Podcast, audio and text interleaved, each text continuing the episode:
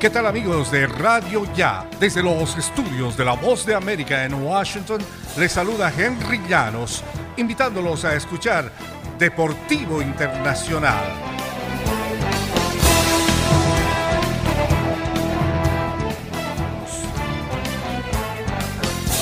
En el tenis internacional, pletórica otra vez con su saque, Serena Williams manejaba a voluntad su partido en el abierto de Francia, hasta que de pronto su servicio ya no fue tan dominante y tampoco lo fue ella. Tras verse exigida a disputar un tercer set por una rival que ofreció todo tipo de cambios y de ritmo, la estadounidense recuperó su forma y sentenció la victoria.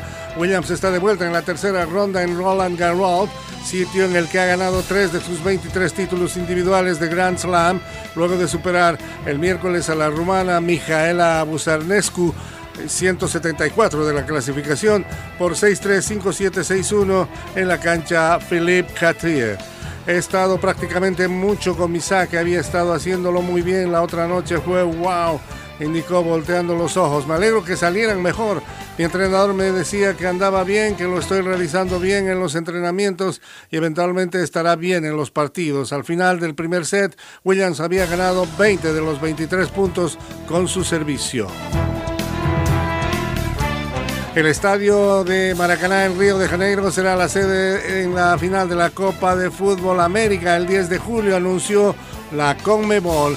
Dio a conocer también el calendario del aplazado certamen a 10 días de que se inaugure en ese partido inaugural. Brasil, el anfitrión de emergencia, recibirá a Venezuela el 13 de junio en el estadio Manega Rincha de Brasilia.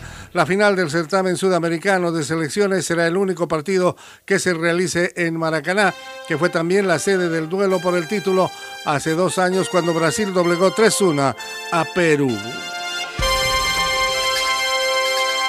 Henry Llanos, Voz de América, Washington.